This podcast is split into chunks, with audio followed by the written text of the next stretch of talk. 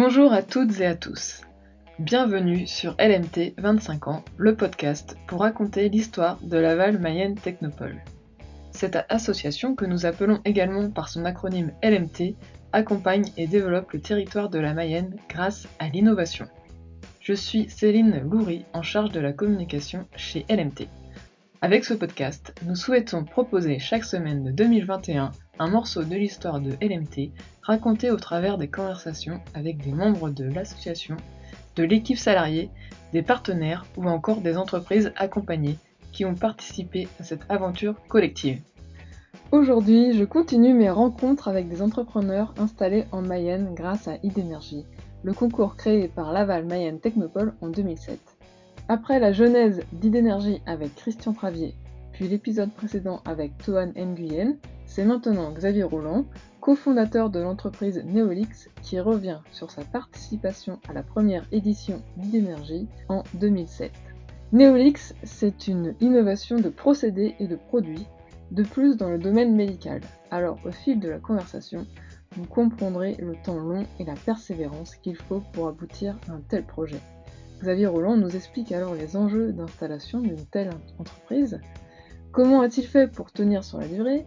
Quelles ont été les rencontres sur le territoire de la Mayenne Quel a été son parcours de créateur d'entreprise Et quelle est sa vision de l'innovation C'est un épisode que j'ai eu l'opportunité d'enregistrer dans les locaux de Neolix après une visite détaillée de l'entreprise que j'avais déjà eu l'occasion de visiter lors de l'installation et j'ai été ravie de découvrir les évolutions avec Xavier Roland.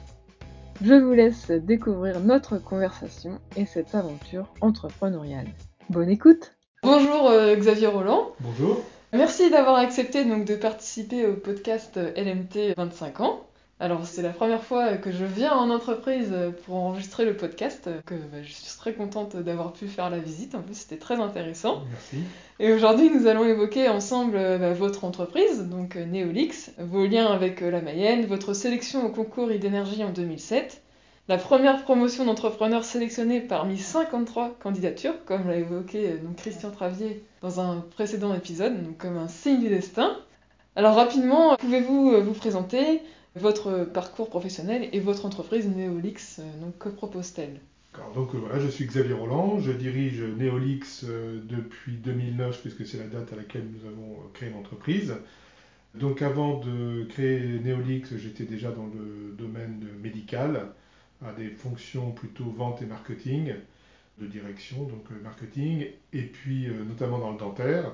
Et puis donc à un moment donné, euh, j'ai souhaité franchir le cap de la création d'entreprise, donc j'ai dû quitter déjà mon entreprise précédente, et pendant quelques années préparer ce projet avec des amis et collaborateurs et, et surtout cofondateurs de Neolix.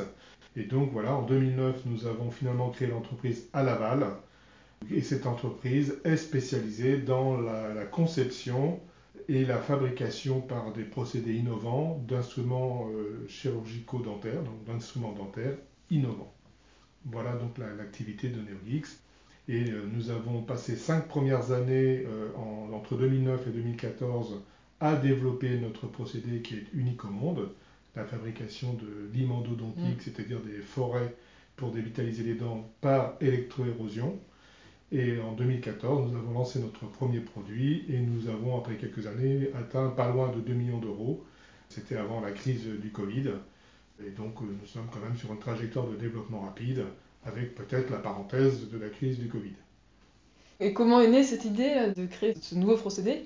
Alors, en fait, euh, avec mes collègues et cofondateurs, on était déjà dans ce domaine de l'industrie dentaire et on fabriquait ce même type, enfin pour une autre entreprise, ce même type de produit, mais par un autre procédé un procédé tout à fait euh, traditionnel que toute l'industrie dans ce secteur utilise, qu'on appelle le micro-meulage.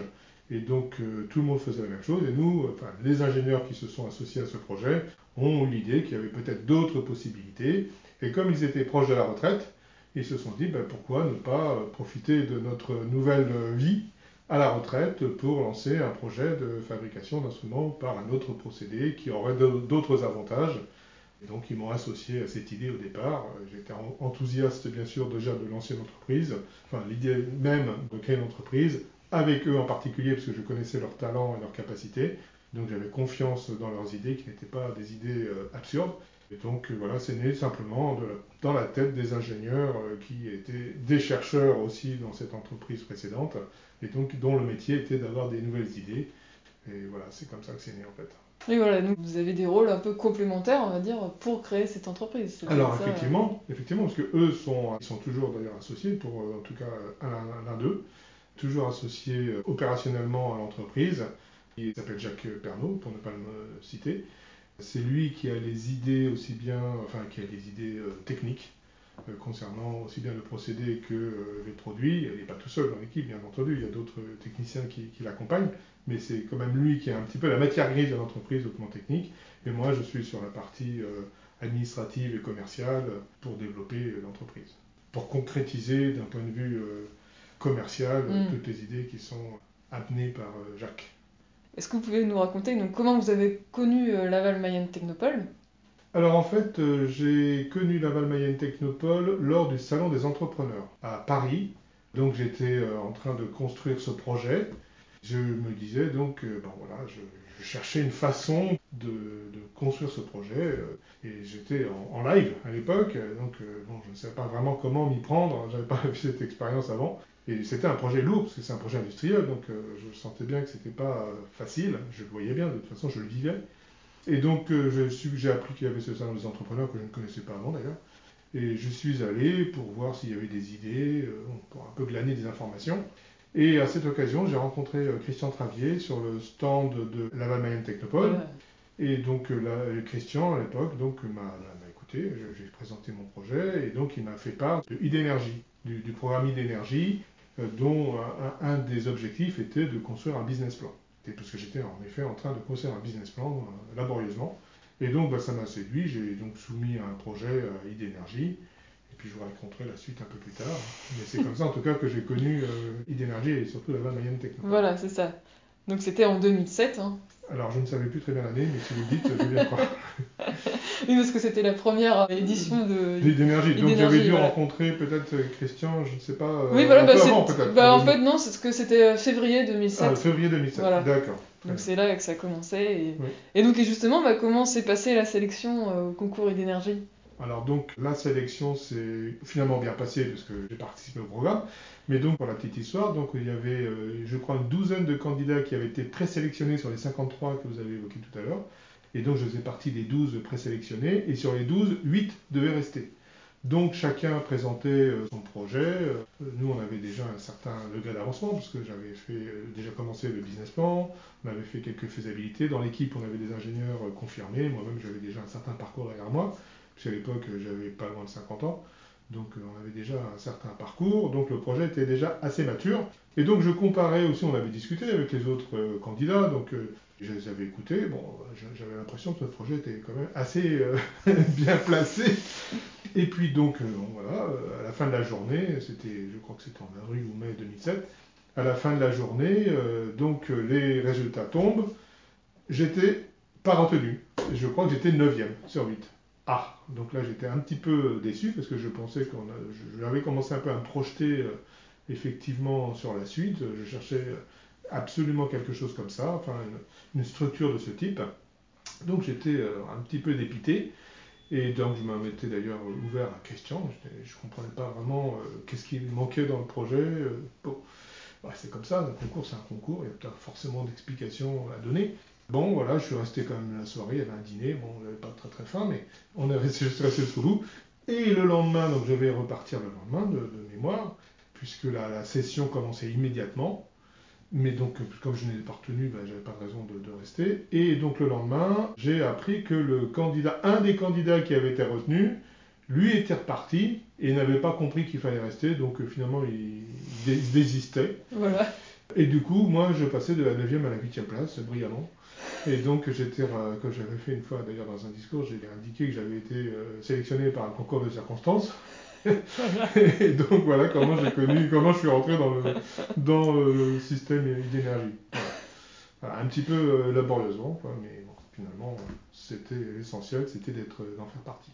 Voilà. Et donc après, bah, vous avez fait le parcours. Après, bien sûr, euh, j'ai suivi le parcours jusque, enfin, tout à fait normalement, euh, jusqu'au bout, jusqu'à avoir un business plan. Bon, le business plan, j'ai pas eu exactement la fin de l'idée d'énergie, J'ai rajouté un petit peu de quelques mois supplémentaires pour pouvoir faire aboutir le business plan. Enfin, ça m'a permis de maturer le projet. Ça a contribué à nous faire avancer. Ça a donné une structure à l'entreprise. Parce moi, j'ai continué à, pendant cette période-là à faire des faisabilités. J'avais commencé déjà tout seul. Mais donc en étant structuré, accompagné euh, tout simplement dans cette structure de, de Laval, de la Technopole, ça donnait déjà un peu plus de crédibilité aussi au projet. Hein. Quand on s'adresse, si vous voulez, à quelque interlocuteur que ce soit, quand vous êtes dans une structure, mm. vous n'avez pas la même image que lorsque vous êtes tout seul à la maison, euh, seul, quoi. Isolé, pour tout dire. Oui. Et donc, est-ce qu'il y a des moments euh, forts que vous vous souvenez d'énergie? Absolument. Alors, donc, le premier, je voulais, c'était un peu celui-ci, c'était quand même la sélection. Bon, ensuite, euh, après, on est rentré dans le parcours. Donc là, je, je, me rappelle bien sûr de quelques passage. Il y a un point qui m'avait marqué, c'est euh, lors d'un repas qu'on avait fait au Crédit Mutuel, au siège du Crédit Mutuel boulevard de Volnay. Il y avait donc François Daubert, qui était maire de Laval, mais il y avait des élections et il venait de perdre, je crois que c'était les élections municipales donc. Et donc il était prévu de nous accompagner pour ce déjeuner avec tous les participants et d'énergie. Et euh, bon, c'était le lendemain des élections, je crois, enfin, le, les élections avaient lieu le week-end, et là c'était le, je crois que c'était le lundi. Donc euh, on se demandait, enfin moi je me demandais, et puis j'étais pas seul dans ce cas-là, je crois, est-ce que François Daubert va avoir euh, le cœur à venir discuter, passer ce déjeuner avec nous?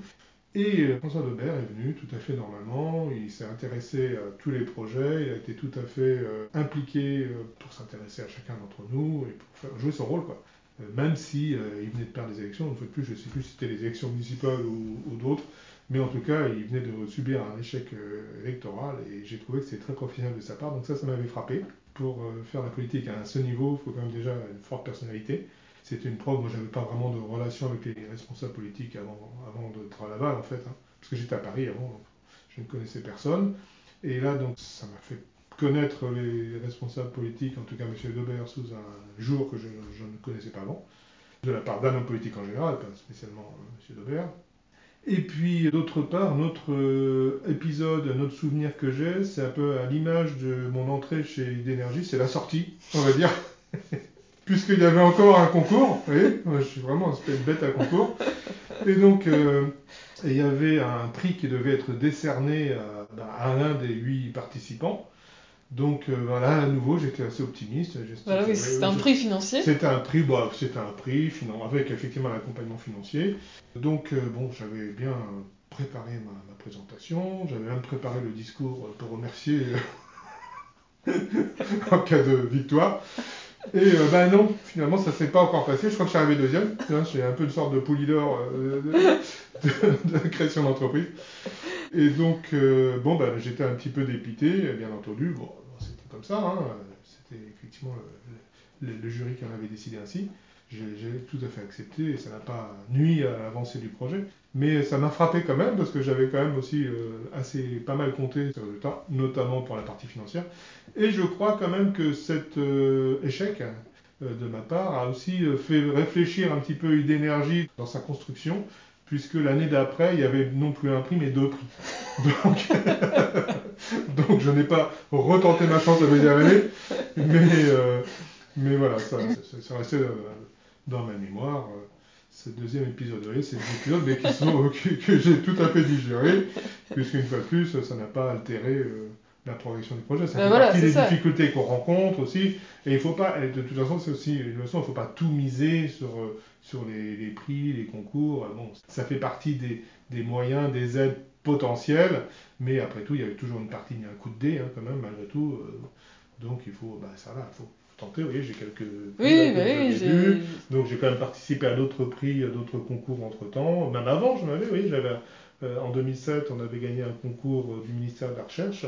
Faire gagner un concours, on avait été lauréat dans un concours, donc on a quand même participé à quelques concours, mais bon, un, il ne faut pas trop miser dessus, un peu mais pas trop, et deuxièmement, il ne faut pas non plus passer son temps à ça, je pense. Voilà, c'est ça. Parce que ça prend, ça prend quand même beaucoup de temps malgré tout, et une fois de plus, il y a aussi une partie de chance, une part de chance, donc on ne peut pas tout mettre sur la chance pour avancer dans un projet. Bon. Mais en tout cas, euh, même si vous n'étiez pas de la Mayenne au Ah non, départ, j'étais pas du tout de la Mayenne, non vous avez tout de même euh, continué le, le parcours de la création d'entreprise en. Mayenne. Ah bah oui, bien sûr. Ah bah alors, c'était clair qu'une fois que j'étais installé ici, bon, moi, je, avais- je savais que je ne pouvais pas être à Paris, parce que j'avais tenté aussi à Paris, et là, j'avais compris que c'était vraiment pas l'endroit euh, adapté pour ce genre de projet industriel. Bon, ça, Mm. ça tombe sous le sens, mais puisque j'habitais à Paris, j'avais commencé évidemment par Oui, contacter oui, les technopoles de, de- de Paris.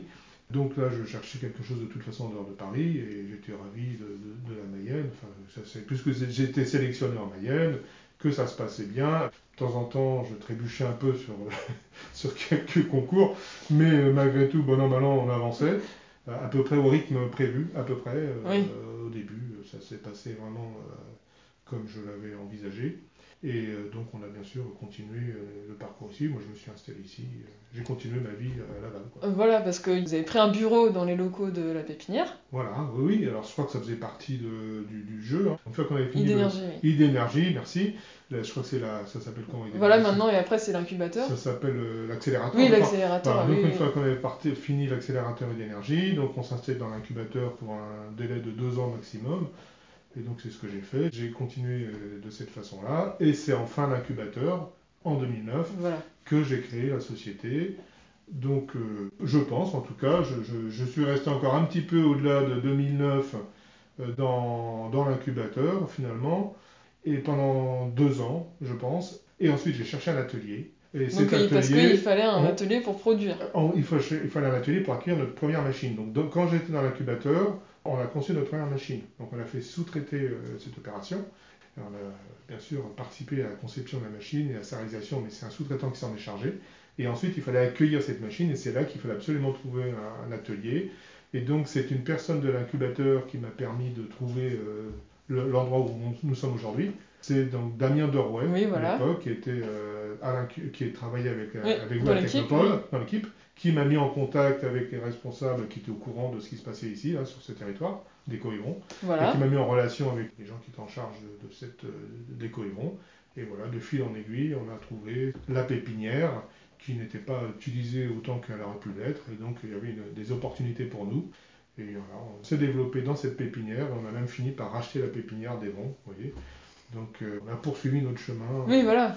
euh, Oui, puis aussi maintenant, voilà, c'est ça, vous avez vos propres locaux, euh, une surface assez importante. hein. On a 1000 mètres carrés, Ouais, voilà. on a 1000 mètres carrés, on a une parcelle de pas loin d'un hectare, donc on a encore des moyens de, de- de se développer euh, largement sans, sans bouger, ce qui était aussi un objectif important pour nous, Oui, puisque nous sommes dans le médical et à chaque fois, dans le domaine médical, à chaque fois qu'on fait le moindre changement, il faut vraiment euh, justifier ces changements et surtout valider que les changements n'ont pas d'incidence négative sur le produit et donc sur le- pour le patient.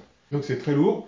Euh, Donc je peux vous dire qu'un déménagement, c'est euh, Oui, extrêmement onéreux et compliqué, notamment pour des raisons réglementaires. Et donc euh, il était important pour moi de pouvoir trouver un endroit sur lequel on pouvait se développer sans être amené à changer de locaux, à nous dé- à déménager, Voilà. quoi, tout bêtement. Et c'est vraiment ce que la technopole, enfin la, la pépinière de, de d'Evron a permis d'obtenir. Donc ça c'est un critère euh, Un essentiel. critère très Mm, important, très très important de pouvoir nous développer sur place. mm. Bon, bah, ça c'est très bien, on a répondu à la question qu'est-ce qui était important pour vous Ça c'est bon. Et sinon, avec le recul, avec le recul aujourd'hui, euh, bah, car c'est une innovation de, de procédé.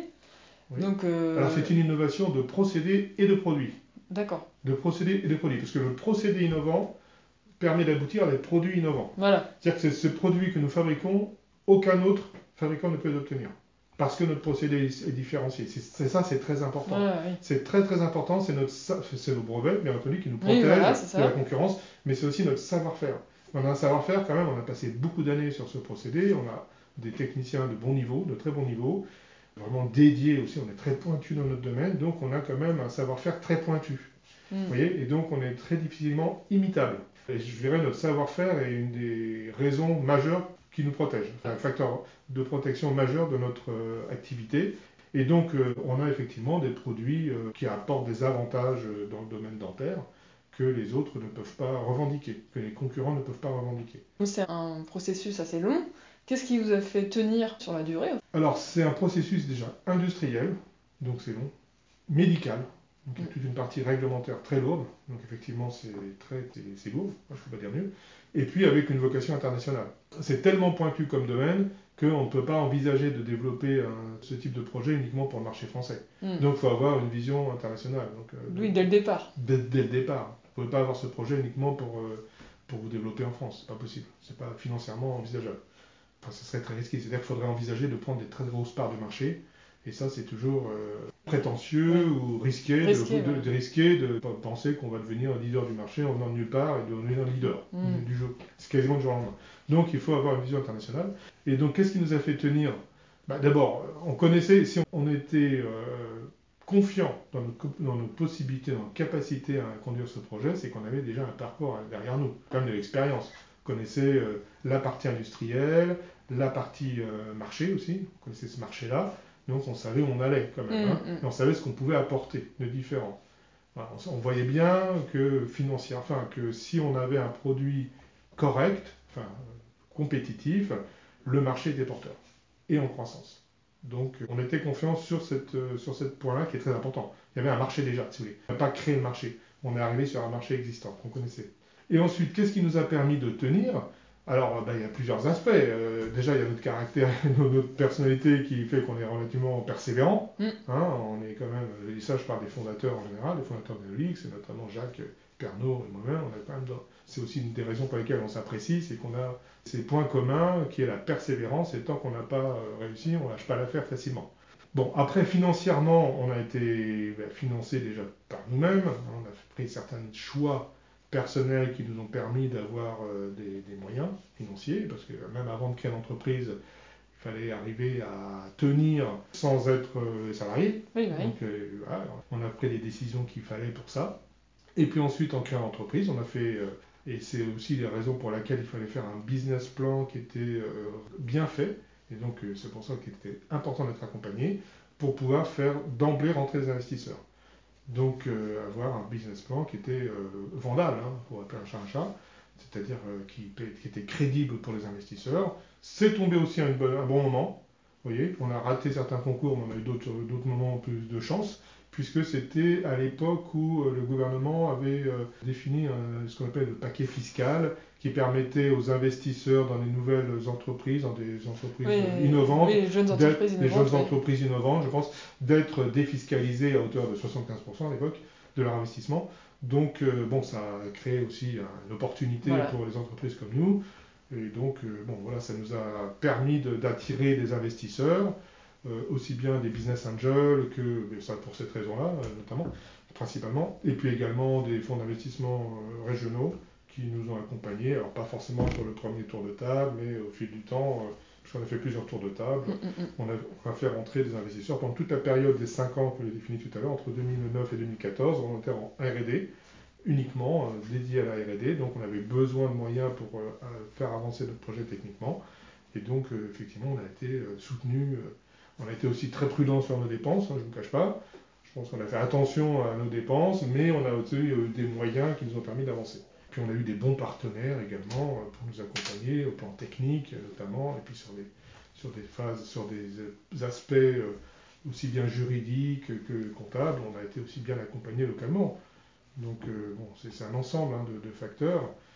Et puis on n'a pas lâché l'affaire, je dirais, parce qu'on a rencontré bien sûr des obstacles, on a eu des moments où on doutait même de la possibilité d'y arriver un jour. Ouais, et- forcément, hein, tant qu'on Mhm. n'est pas arrivé au bout, on peut se poser des questions. Est-ce que c'est vraiment possible de le faire finalement Et euh, donc on n'a pas lâché l'affaire. Et puis on a rencontré aussi des, des gens qui nous ont aidés, qui nous ont apporté, notamment, un, un- je dois le citer, un Américain qui s'appelle John Maxwell, qui est décédé entre-temps, qui est un endodontiste vraiment très très très connu, qui nous a apporté une aide euh, technique euh, précieuse Mm, mm. pour résoudre certaines difficultés, parce qu'il avait également des compétences métallurgiques et que ça nous a, ça nous a euh, été euh, très utile, ça nous a permis de franchir un cap sur les difficultés qu'on rencontrait. Donc voilà, on, a, on, a, on, a, on s'est accroché et on a euh, finalement réussi à un moment donné voilà, à résoudre la plupart des questions qui nous ont permis de lancer un produit en 2014 avec un procédé qui marchait à peu près. hein. Attention, au début, c'était vraiment pas formidable. Et puis ensuite, eh ben, comme ça, le produit avait vraiment un attrait particulier sur le marché, il était très original. C'était jamais vu, si vous voulez. Donc tout de suite, ça a attiré l'attention, y compris d'un partenaire d'une entreprise euh, du secteur qui nous a fait confiance pour qu'on fournisse ce type de produit. Donc ça nous a fait tout de suite de l'activité. Et donc on a eu tout de suite des rentrées d'argent importantes. Et donc voilà, on a pu avancer euh, pour surtout, et on s'est concentré pour améliorer notre procédé. Vraiment, on s'est concentré sur l'amélioration du procédé qui au début était vraiment moyen. donc il y avait beaucoup de rebuts, c'était ça la conséquence. Et donc on a fait avancer notre procédé, progresser notre procédé en achetant des nouvelles machines, enfin en développant des nouvelles machines, en les améliorant au fil du temps. Et puis toutes les opérations annexes également de fabrication, on a vraiment fait progresser ce procédé jusqu'à arriver à une performance euh, qu'on a aujourd'hui qui est vraiment euh, tout à fait à la hauteur du, secteur On est aussi bon, fiable, avec un taux de rebut pas pire que ce que rencontrent nos concurrents. Hmm. Donc on est compétitif. Quoi. Même si on peut encore améliorer les choses, euh, notamment pour tout ce qui est opération en dehors de l'usinage, hein, tout ce qui est assemblage, notamment, il y a beaucoup d'opérations manuelles, donc on est en train de construire des projets pour automatiser ces, phases annexes qui sont quand même onéreuses et qui sont surtout lentes. Donc on doit améliorer ça, on y travaille. Mais le cœur de notre projet, qui est bon, l'usinage par euh, électroérosion, là vraiment on maîtrise ça euh, très très bien. D'accord. Et selon vous, c'est quoi l'innovation? Alors selon moi, euh, l'innovation consiste à marier à la fois la possibilité de rêver, d'imaginer des choses qui n'existent pas, des solutions euh, peut-être parfois extraordinaires, même si c'est un niveau modeste qui est le nôtre, puisque nous, travaillons sur une petite niche euh, de marché. C'est associer ou marier euh, cette capacité à rêver et le réalisme nécessaire pour pouvoir justement concrétiser ce rêve, construire le chemin finalement qui va nous permettre d'aboutir jusqu'au résultat. Alors je dis ça en toute humilité parce que nous sommes toujours, nous, au début de notre histoire d'une certaine façon, mais ça fait déjà 11 ans qu'on a créé l'entreprise, mais nous représentons encore une toute petite part de marché, donc on a énormément de, de preuves à faire pour montrer finalement, pour démontrer que notre projet est bon, même si on a réussi à économiquement à, à équilibrer nos comptes, donc ce qui n'est pas toujours le cas pour un projet innovant, mais en tout cas, on a encore des grosses marges de progression. Et donc aujourd'hui, on doit encore, on se doit d'être humble. Donc voilà, c'est marier le rêve et le réalisme. Je dirais, c'est euh, pour euh, illustrer un peu le propos, c'est un peu d'avoir la tête, d'être capable d'avoir la tête dans les nuages et les pieds sur terre. Voilà, c'est un peu ma vision des choses. Et toujours quand même se poser la question, bien entendu, et c'est c'est le propre du réalisme nécessaire, de l'utilité de l'innovation pour la société, et je dirais aussi de, son respect, euh, c'est-à-dire qu'il ne s'agit pas d'avancer, bien sûr, pour euh, détruire euh, en même temps qu'on avance. En tout cas, c'est pas notre vision des choses. Voilà, donc c'est dans, le respect des gens et de l'environnement. Voilà un petit peu euh, ma, vision de l'entreprise innovante, en fait, euh, au-delà même de l'innovation. Merci Xavier Roland pour ces partages sur votre parcours de créateur d'entreprise innovante. Grâce à votre participation à Idénergie, vous avez pu découvrir la Mayenne et continuer ensuite le projet et créer Neolix sur le territoire. En effet, le territoire de la Mayenne avait des atouts pour que vous puissiez développer ce projet industriel innovant dans de bonnes conditions, je retiens également l'expérience professionnelle et les complémentarités dans l'équipe fondatrice qui ont participé à l'aboutissement de Neolix. À Laval Mayenne Technopole, nous accordons de l'importance à la notion d'équipe ou d'entourage de l'entrepreneur, car l'équipe est déterminante pour la suite d'un projet. Et comme euh, Xavier Roland l'a bien expliqué, la persévérance est une composante clé. D'ailleurs, cela me fait ma transition puisque je peux déjà rebondir sur cette notion de persévérance car mon invité de la semaine prochaine va également témoigner sur ce point essentiel à toute personne qui entreprend. Alors, à la semaine prochaine pour de nouvelles aventures entrepreneuriales innovantes en Mayenne. Et pour écouter les épisodes précédents, c'est possible sur toutes les plateformes de podcast habituelles, mais aussi sur la chaîne YouTube Innover et Réussir. Et si vous voulez recevoir l'épisode dans votre boîte email, inscrivez-vous sur lmt25ans.substack.com. A très bientôt sur les ondes de l'innovation mayonnaise.